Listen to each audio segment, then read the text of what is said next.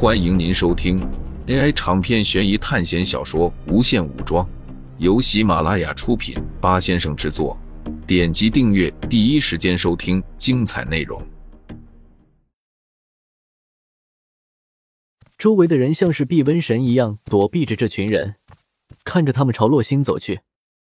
有人眼里露出了一丝怜悯，但是更多的是幸灾乐祸，因为这些厄运并没有降临在他们身上。嗨，小妞，有没有兴趣跟哥几个去玩玩啊？保证让你幸福到啼哭！为首的一男子顶着一个光头，大门牙露出两片屎黄的金色，而且因为长期的抽烟，让他牙齿缝隙都带着黑色的污垢。几个跟在他身后的人都哈哈笑着。不过，似乎和正常的套路有些不一样，因为他们还没有进行更加恶劣的行为，就被人阻止了。光头名叫梁月静，他除了是光头之外，还戴着一副老年人才戴的棕黄色眼镜。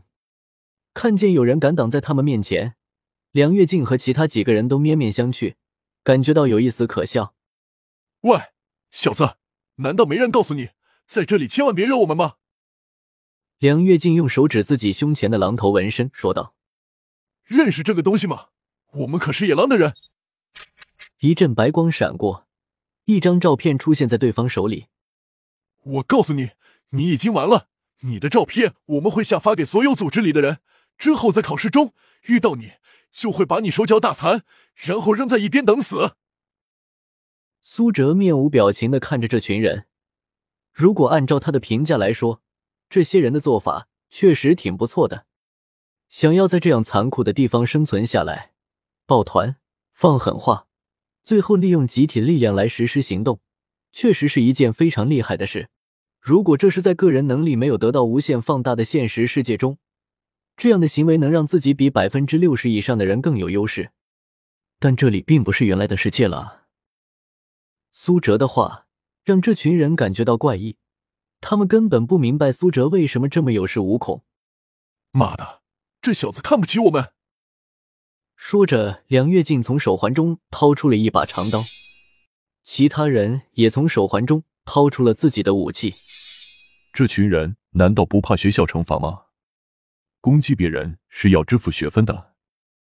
旁边有人小声问道：“嘘，别惹这些疯子，他们会先把这些人给打残。”狠狠的折磨，让人精神崩溃，然后给治疗，之后再打残，之后再治疗，然后被害人就会因为惧怕和精神崩溃而求饶，之后这些人再要求被害人把花费的学分给他们。旁边一人说道：“这些人简直就是垃圾，但是他们万一遇到了实力很强的人怎么办？”这些人来自野狼。他们虽然是一群渣渣，但是他们背后有一群很强的人。这些人有的听说解开了基因锁，如果有更强的人反抗，他们会打断四肢，把人监禁起来，不停的折磨。你看过悬崖吗？他们使用的手段，甚至比一般的酷刑还要凶残。毕竟是可以治疗。听说有的人已经被他们折磨的自杀了。周围的人听到这些话之后。不由得感觉背后一凉，当下更加远离这里了。而且，就算有人比他们厉害，不要忘了，这里不能伤害同学，对谁都管用。所以，伤害了他们也是要支付学分的。而且，他们都是一群人，你不打他们，他们就会打你。但是，你要教训他们，必须全部都打残了，不然只有剩下一个人，都会像疯狗一样咬着你。所以私下里有些人并不会叫他们野狼，而是叫他们疯狗。小子，今天我就告诉你，不是什么时候都能出风头的。就算你实力再强又怎么样？梁月静一边喷着口水，一片朝着苏哲冲过来。但就在这时，一股强烈的恶心感从他们心底传来，就像有特别恶心的东西钻进了脑子里。梁月静感觉脑浆都要被撕裂了。甚至他还看到了幻觉，自己被堵在墙角，被人一拳一脚的揍到血肉模糊，甚至每一脚都能透过他的身体将背后的墙壁踢穿。仅仅是一瞬间，这里倒下了一片人，这些人口吐白沫，昏死了过去。但是非常奇怪的是，苏哲并没有受到学校的惩罚。精神伤害并不算是伤害吗？苏哲发现了这一点。其实，如果苏哲听到了周围路人的谈话，或许就会知道这一点了。因为那些被折磨到自杀的人中，学校的治疗并没有将他本身的心理阴影治好。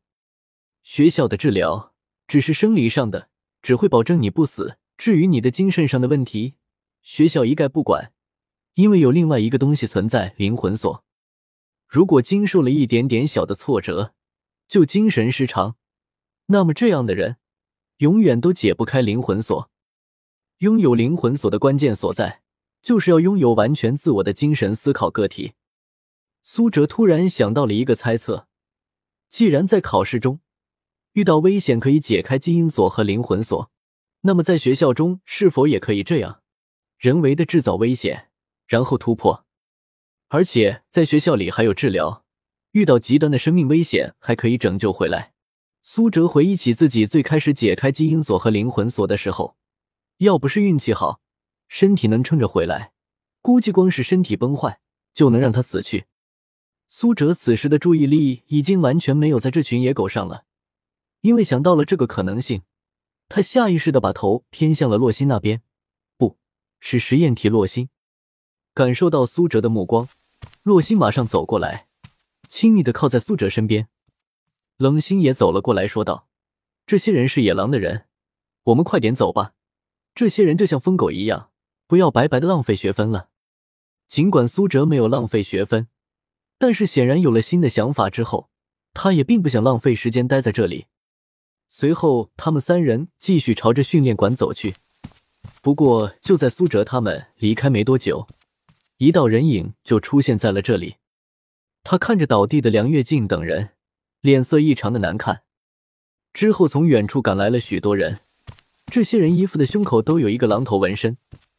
之后，有一个人对着为首的人说了一些话：“哼，一个都跑不了。”苏哲是不明白为什么会有这些奇怪的团体出现，物质条件分配不均匀是导致决裂的主要原因。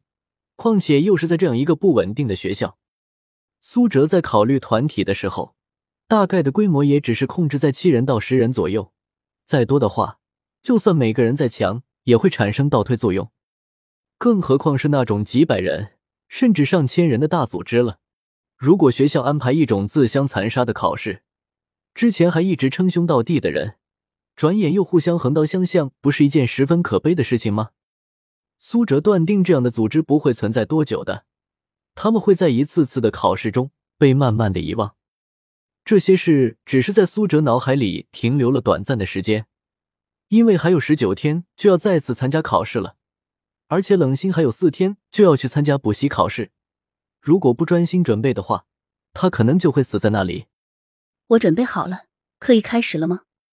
冷心一脸认真的看着苏哲。自从昨天被苏哲碾压了以后，他就清楚自己只管用最大的力量尝试就行。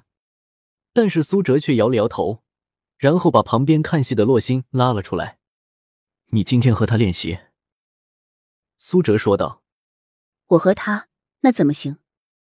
冷心有些惊讶，因为他并不是孟凡奇，所以不知道洛心也是解开了基因锁一阶的存在。所以在听到苏哲让洛星和他练习的时候，有些惊讶。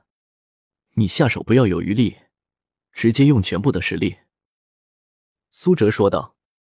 冷心看着洛星一脸呆萌的样子，又看着自己手中的刀，随后他神情有些冷冽的说道：“你是认真的吗？”听众朋友们，本集为您播放完毕，欢迎订阅专辑。下集精彩继续。